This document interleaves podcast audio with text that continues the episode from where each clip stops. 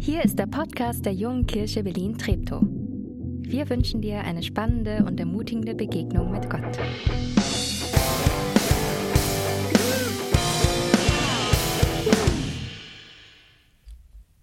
Einen wunderschönen guten Morgen von meiner Seite. Ich bin der besagte Ben, der heute hier vorne stehen darf. Ich habe gedacht, zum Anfang ist immer gut, wenn man noch zwei, drei Worte zu sich selber sagt. Daher Ben, verheiratet mit einer wundervollen Frau namens Julia, bin gerade hier für ein halbes Jahr, ja, sie hat ihren Namen gehört, genau, für ein halbes Jahr in einem Trainee-Programm zur Vorbereitung, um danach nach Kanada weiterzugehen.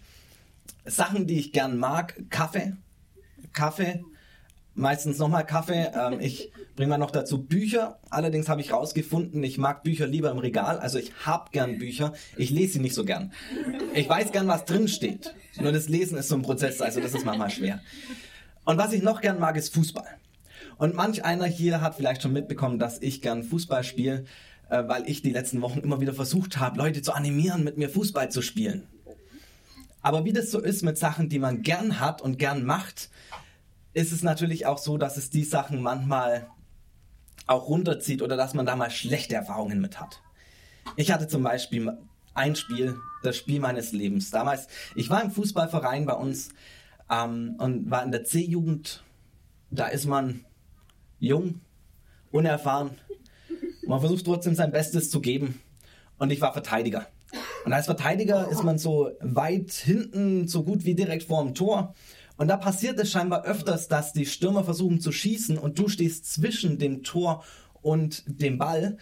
Und der Ball kommt auf dich zu und du versuchst ihn wegzuschießen, äh, triffst ihn nicht richtig, der geht an dein Bein und von dort ins eigene Tor. Man nennt es in der Fachsprache auch Eigentor. Der Ball wäre eigentlich gar nicht rein. Ich fälsche ihn so ab, dass der Ball reingeht. Total unglücklich passiert. Dass das gleiche allerdings zehn Minuten später genauso wieder passiert, ist unnormal. Und die ersten Leute aus deinem eigenen Team fangen an, dich, dich schräg anzuschauen und zu fragen, hey, äh, was ist los mit dir? Hast du noch beide Beine? Ist heute irgendwas verkehrt, verkreuzt oder wie, wie spielst du eigentlich?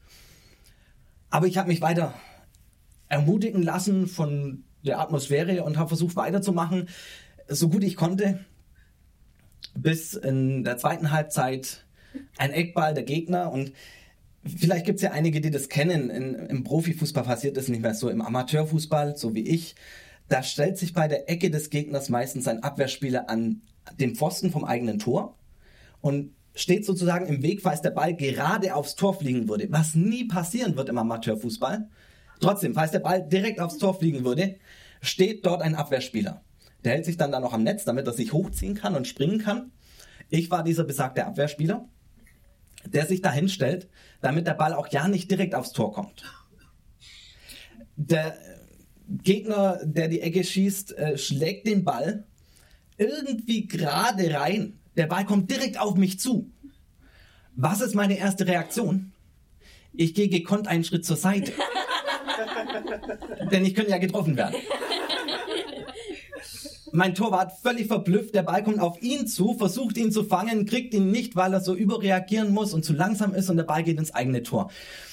Meine Mitspieler haben es mir, sage und schreibe, als drittes Eigentor in diesem einen Spiel angerechnet es war bitter. Es war echt das, das, das traurigste Spiel und ich musste mir vieles anhören. Aber während dem Spiel noch ganz häufig diese Frage, was ist los mit dir? Für wen spielst du eigentlich? Hab, haben die dich bezahlt dafür, dass du hier diese Eigentore schießt? Und so dieses, spielst du für uns oder für die anderen? Bist du für uns oder für die Gegner? Bist du auf unserer Seite auf der, oder auf der, der Seite des Feindes, der Gegner? Genau diese Frage musste sich eine ganz besondere Person vor über 3200 Jahren schon anhören. Von, also die Frage wurde gestellt von einem gewissen Josua, eine, eine ganz besondere Person. Dieser Josua, das war der Anführer von einem Volk, das hatte 600.000 Mann und noch ein paar äh, also mehr Leute, weil das nur die Männer waren. Das heißt doppelt so viel, wenn Frauen, Kinder und nochmal ein bisschen mehr. Also viele, viele Leute. Dieses Volk, das auch das Volk Israel genannt wird, waren die Nachfahren von einem gewissen Mann namens Israel. Dieses Volk Israel, das war lange in Ägypten und ist dort gewachsen und gewachsen, aber war als Sklaven in diesem Land. Über circa 215 Jahre, wenn man das nachrechnet, waren sie da in diesem Land gefangen als Sklaven und nach dieser Zeit konnten sie sich endlich losbrechen und aus der Sklaverei raus. Und Gott hatte ihnen versprochen, dass er sie in ein viel besseres Land bringt als Ägypten. In ein Land, wo sie frei sind, wo sie alles haben, was sie brauchen. Und als die Israeliten, als dieses Volk das erste Mal dorthin kommt, sagen sie, uh, wir haben so Angst vor den Männern, die da drin sind, äh, die, die sind so viel stärker als wir, schaffen wir das und trauen sich nicht rein. Daraufhin laufen sie nochmal 40 Jahre, also wandern, leben 40 Jahre in einer Wüste, bevor sie wieder an dieses Land kommen, das Gott ihnen versprochen hatte. Und dann stehen sie wieder da. Der, der damals sie aus Ägypten raus geführt hat, als, als sozusagen der Leader, als der Leiter, Mose, der ist inzwischen gestorben. Es gibt einen neuen Mann an der Spitze, der sagt, wo es lang geht, der, der sie führt. Das ist Josua. Und unter der Leitung von Josua kommt dieses große Volk Israel nach 40 Jahren in, in einer Wüste jetzt endlich in dieses Land wo sie davor 40 Jahre früher so richtig Angst davor hatten, weil da so große Menschen und starke Menschen gelebt haben, weil die Städte so befestigt waren, weil sie dachten, sie können nicht dieses Land einnehmen. Und jetzt kommen sie wieder dahin und stehen vor der ersten Stadt, die sie treffen. Und diese Stadt heißt Jericho. Man hat Ausgrabungen gefunden über Jericho, das ist super spannend. Jericho hatte zwei Stadtmauern, eine kleinere außen und eine größere innen die Städte damals, was wirklich Stadt genannt wurde, waren mehr so militärische Forts, äh, Forts ja, so, so ein, also Städte, wo das ganze Militär gelebt hat. Da waren Soldaten, da waren hohe Mauern. Das war für die damalige Zeit eine der bestbefestigsten Städte, die es dort gab. Und jetzt kommt das ganze Volk und Josua als Anführer aus der Wüste, wo wahrscheinlich 40 Jahre lang keine Stadt über ihren Weg gelaufen ist, vielleicht mal kleine Dörfer, ein paar Beduinenhütten oder ähnliches, aber keine Städte. Und sie kommen in dieses Land, das Gott ihnen versprochen hat. Und das Erste, was sie dort sehen, als sie in diesem Land drin sind, ist eine Riesenstadt. Und was dann passiert, das möchte ich euch vorlesen. Das kann man nachlesen im Buch Josua, Kapitel 5. Ich lese euch die Verse 13 bis 15 vor, ihr dürft gern mitlesen. Als Josua in der Nähe von Jericho war, oder man kann auch sagen, als Josua vor Jericho stand, sah er plötzlich einen Mann, der ihm mit gezücktem Schwert in der Hand gegenüberstand. Josua ging auf ihn zu und fragte, gehörst du zu uns oder zu unseren Feinden? Weder noch, antwortete er. Ich bin der Anführer der Heerscharen des Herrn und bin eben eingetroffen. Da warf sich Josua voller Ehrfurcht vor ihm nieder. Welche Befehle hast du für mich, deinen Diener? fragte er. Der Herrführer des Herrn antwortete, Zieh deine Sandalen aus, denn du stehst auf heiligem Boden. Da gehorchte Josua. Oder man könnte auch sagen, und er tat es. Ich finde es eine ganz besondere Begegnung, vor allem wenn ich mich versuche, mal in diesen Josua hineinzuversetzen. Wie gesagt, 40 Jahre lang Wüste und jetzt eine Stadt. Und ich war letztlich öfters unterwegs äh, in Museen, weil meine Schwiegereltern zu Besuch waren und uns dann immer einladen, ins Museum mitzukommen. Und da gibt es ja schon echt be beachtliche Mauerblöcke, die da noch übrig sind aus alten Zeiten. Wenn man sich jetzt vorstellt, eine Stadt, die aufgebaut ist aus Stein über Stein über Stein über Stein, dann sind diese Mauern doch tatsächlich richtig bedrohlich. Und Josua hatte sozusagen den Befehl, diese Mauern einzunehmen, diese Stadt einzunehmen. Aber wenn ich mir vorstelle, ich stehe da davor und ich schaue da hoch und ich merke immer, wie viel höher das wird und oben sind lauter Soldaten, dann habe ich persönlich Angst.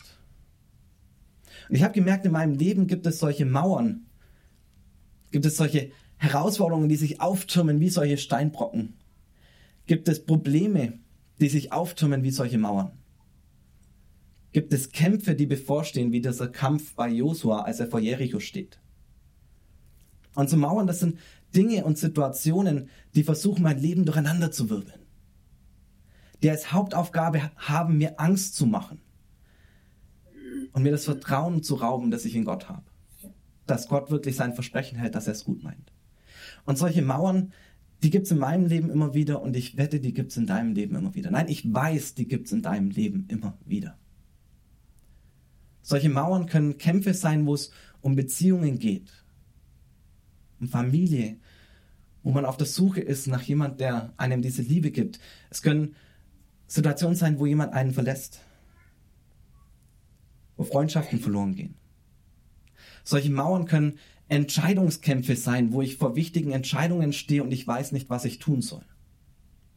Für mich persönlich immer wieder die Frage, wie es in der Zukunft weitergeht. Es hat angefangen während der Schulzeit, wo man sich fragt, was soll ich danach machen und geht weiter.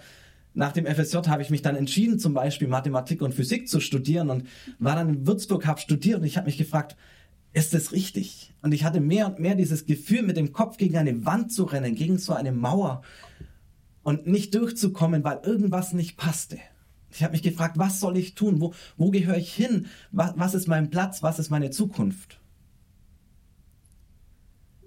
Oder sind es Anfechtungskämpfe, wo tatsächlich Dinge passieren, die mich zweifeln lassen? Dinge passieren, wo ich mich frage, wie kann Gott es zulassen?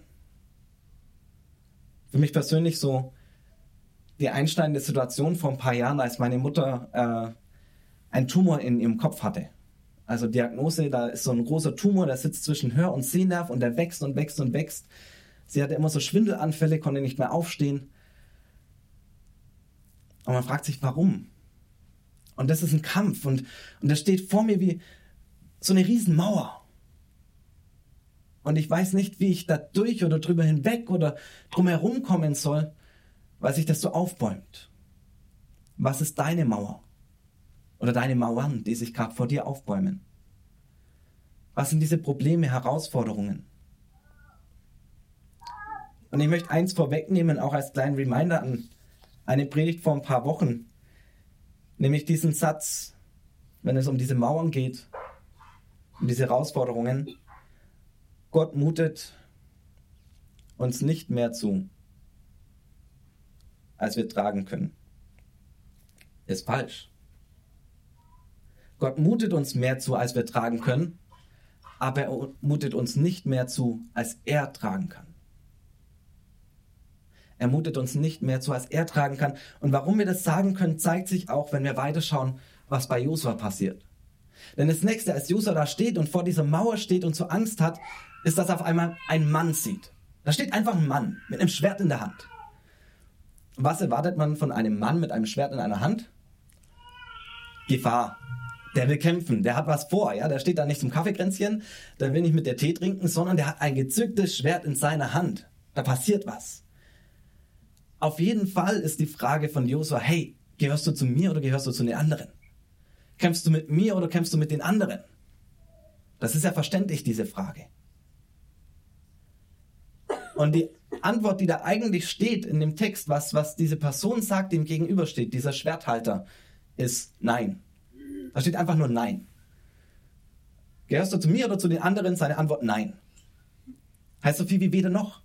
Hey, ich bin nicht auf der Seite von Jericho und ich bin nicht auf deiner Seite. Ich habe euch das mal ein bisschen in äh, Pfeilformaten mitgebracht, um die Fronten zu klären. Also, Josua denkt, er kämpft gegen Jericho und dazwischen steht dieser Krieger. Und Josua will natürlich, dass dieser Krieger auf seine Seite kommt. Damit Josua und der Krieger gegen Jericho ist immer gut. Mehr Leute, mehr Kraft. Aber dann stellt sich heraus, eigentlich sind die Fronten ganz anders. Eigentlich steht auf der einen Seite dieses Herr Gottes, der Herrführer des Heeres des Herrn. Und auf der anderen Seite Jericho.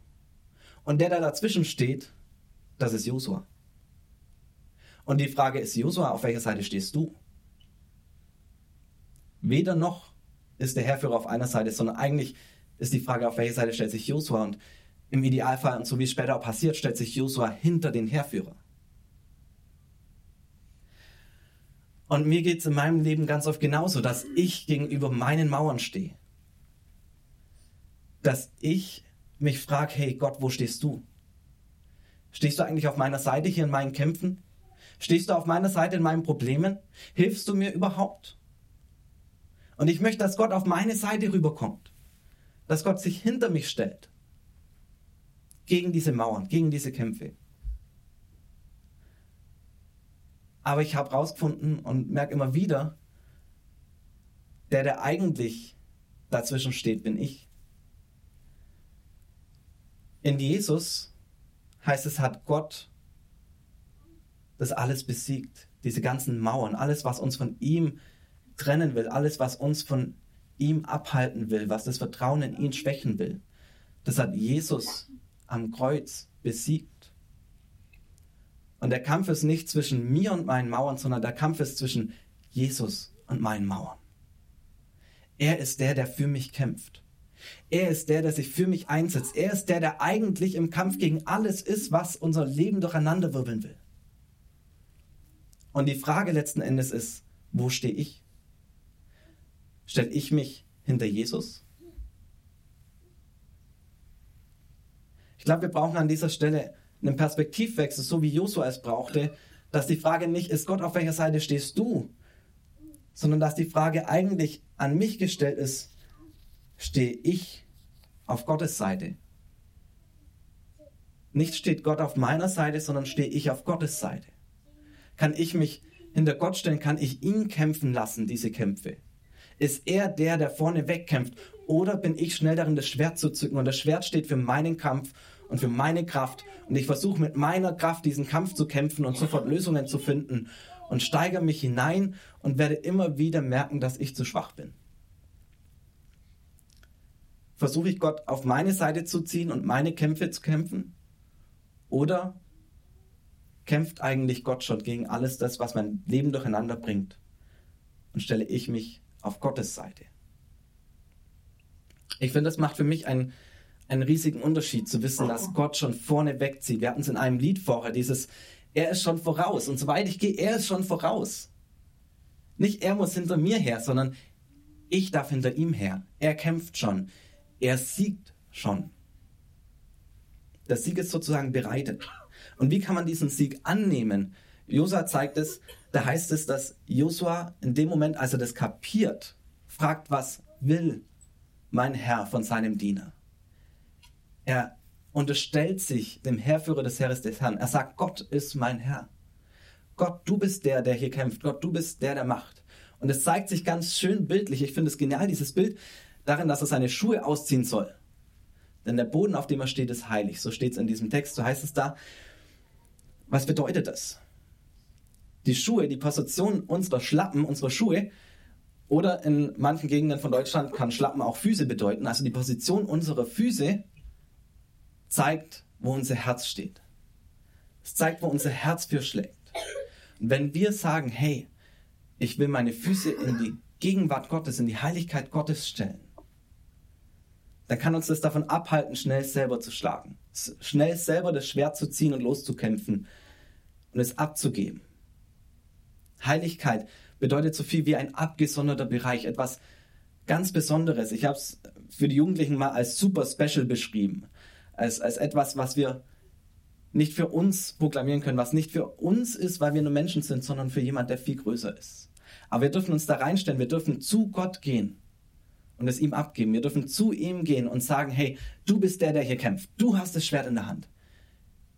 Ich muss nicht der sein, der vorne wegrennt. Denn letztendlich werden die Kämpfe unseres Lebens nicht auf dem Schlachtfeld entschieden, also nicht da, wo ich kämpfe, sondern in der Heiligkeit, also in der Gegenwart Gottes.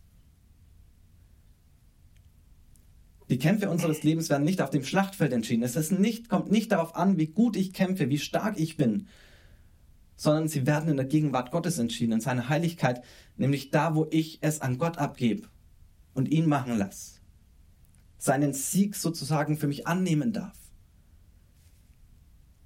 Und letztlich kommt es nicht darauf an, wo unser Schwert kämpft. Es kommt nicht zuerst darauf an, wo unser Schwert kämpft, sondern wo unsere Füße stehen. Das ist das Entscheidende. Und ich persönlich habe die Tendenz, immer schnell loszukämpfen und schnell Lösungen zu suchen, aber vergesse dabei auf Gott. Und vergesse oft zu fragen, was er macht.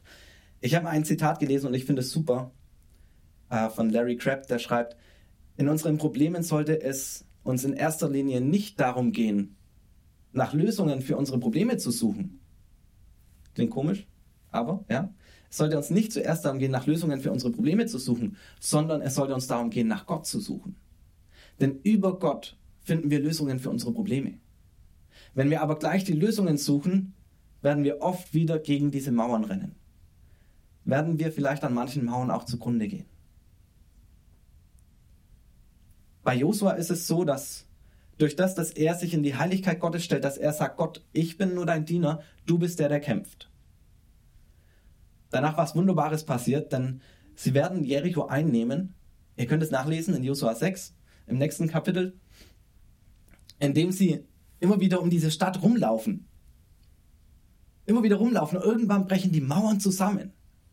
Das heißt, wenn ich mein Schwert sozusagen abgebe, wenn ich sage, hey Gott, du bist der, der macht, dann hat Gott Möglichkeiten, auf wundersame Weise, auf verrückte Art und Weise Siege zu schenken, Wege zu ebnen, die wir uns gar nicht vorstellen können. Ich habe in meiner Zeit, als ich da in Würzburg saß und mich gefragt habe, was soll ich machen, genau das mal ausprobiert und habe mal einen Tag, ich habe meinen Anzug angezogen, dachte mir, ich muss mal für Gott ganz schick sein.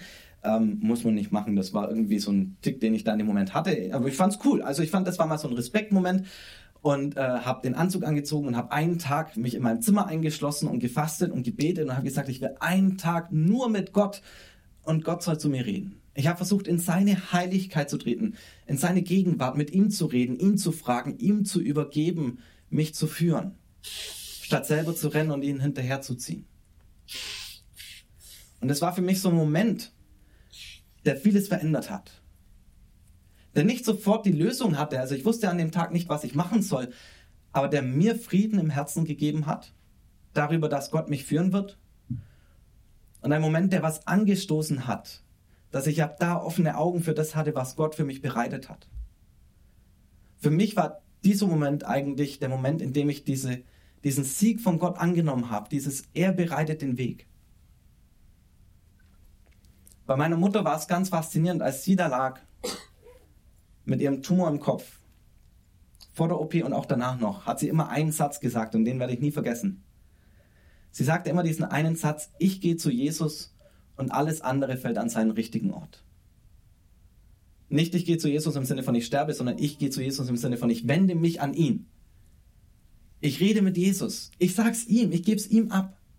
Und dann wird alles an seinen rechten Platz fallen. Weil ich nicht meine, ich muss selber meinen Kampf kämpfen. Und ich bin fasziniert davon, wie sie das überstanden hat. Diese OP und danach so ein riesen geschwollenes Gesicht hatte, wieder alles trainieren musste an Muskeln, weil sie nicht mehr reden, schlucken, sprechen konnte. Das funktionierte erstmal nicht, weil der Nerv getroffen war und sie musste alles wieder trainieren. Aber sie wusste, dass es alles in Gottes Hand ist. Und das ist der eigentliche Sieg. Und auch jetzt, als sogar rauskam, dass der Tumor immer noch da ist, also nicht komplett entfernt wurde bei der OP, kann sie immer noch sagen, ich gehe zu Jesus und alles andere fällt an seinen richtigen Platz.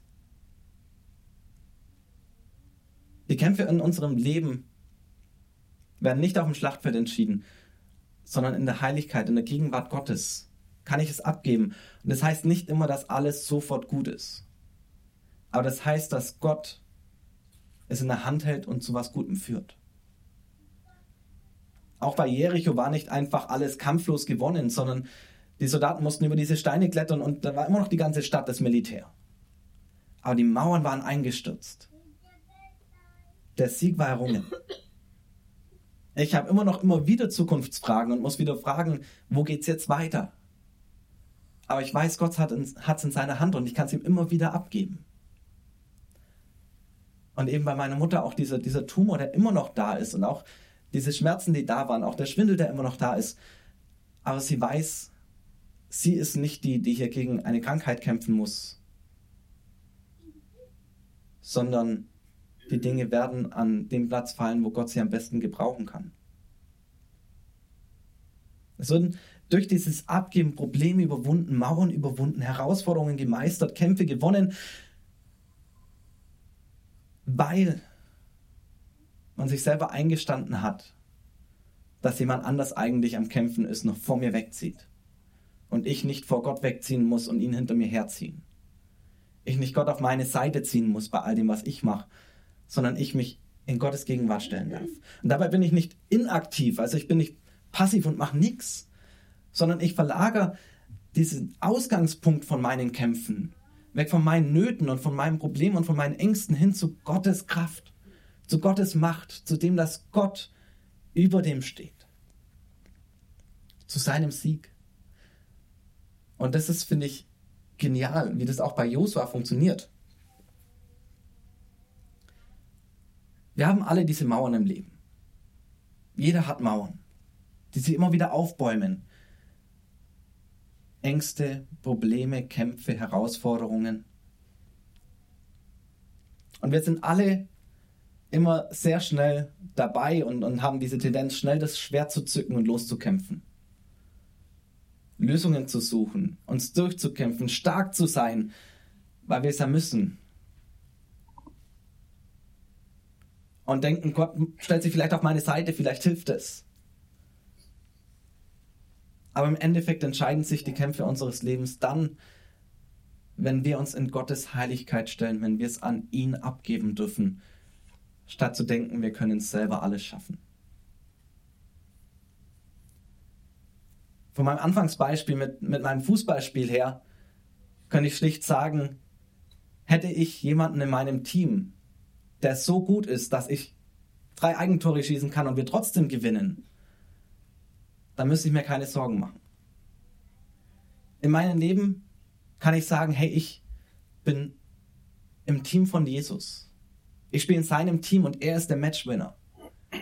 Er ist der, der schon gewonnen hat am Kreuz über all das, was mich durcheinander bringen will. Über all das, was mich von Gott wegziehen will. Was mich runter machen will. Wenn ich in seinem Team spiele, dann kommt es nicht darauf an, wie stark ich bin, wie gut ich bin, wie clever ich bin, sondern dann weiß ich, dass ich den Sieger auf meiner Seite habe. Ein Bibelvers, den ich immer wieder gern mir selber vor Augen halte, weil es da so klar drin steht, ist in 1. Korinther 15, Vers 57. Und da heißt es ganz deutlich eben, Gott aber sei Dank, der uns den Sieg gibt in unserem Herrn Jesus Christus. Gott aber sei Dank, der uns den Sieg schenkt in unserem Herrn Jesus Christus, unabhängig davon, wie stark wir sind. Einfach weil er stark ist. Und weil ich selber immer wieder das vergesse, dass ich es abgeben darf an ihn und dass das er der Sieger ist, der in meinem Leben den Unterschied machen will, habe ich vor einiger Zeit mein Gebet aufgeschrieben wo ich genau das verarbeitet habe, sozusagen, zu sagen, hey, ich will es an Gott abgeben. Und ich möchte mit euch dieses Gebet beten. Ich habe das als mein Morgengebet eingeführt, sozusagen als Präventivmaßnahme, dass ich nicht selber loskämpfe, sondern dass ich lerne, immer wieder alles an Gott abzugeben. Gerade in diesen Kämpfen. Und ich möchte es mit euch beten. Und ihr dürft gern am Ende, wenn ihr sagt, hey, das will ich auch für mich so sagen, einfach laut noch mit Amen mit einsteigen.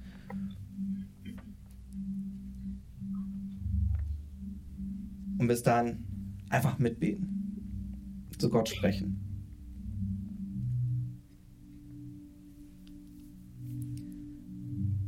Mein Herr, an diesem neuen Tag, an dem ich selber nichts vermag, sei du mein Gott, die Lebenskraft, an die ich meine Schwachheit haft.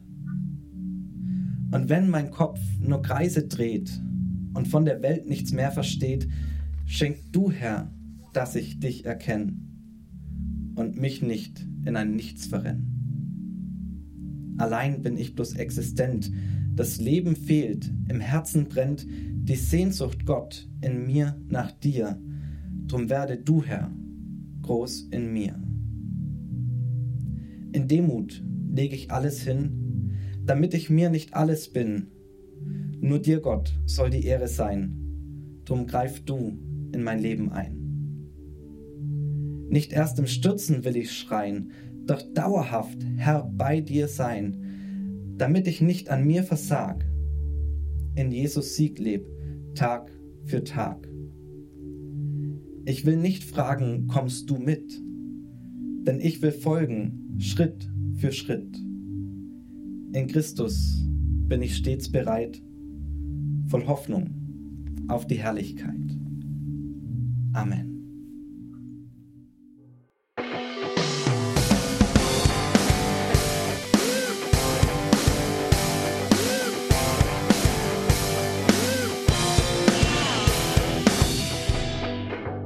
Dass du diesmal dabei warst. Wenn du mehr über den Glauben erfahren möchtest, dann schreib uns gerne an info@jkb-treptow.de oder besuch uns einfach persönlich. Alle Infos findest du unter jkb-treptow.de. Wir wünschen dir eine gesegnete Woche.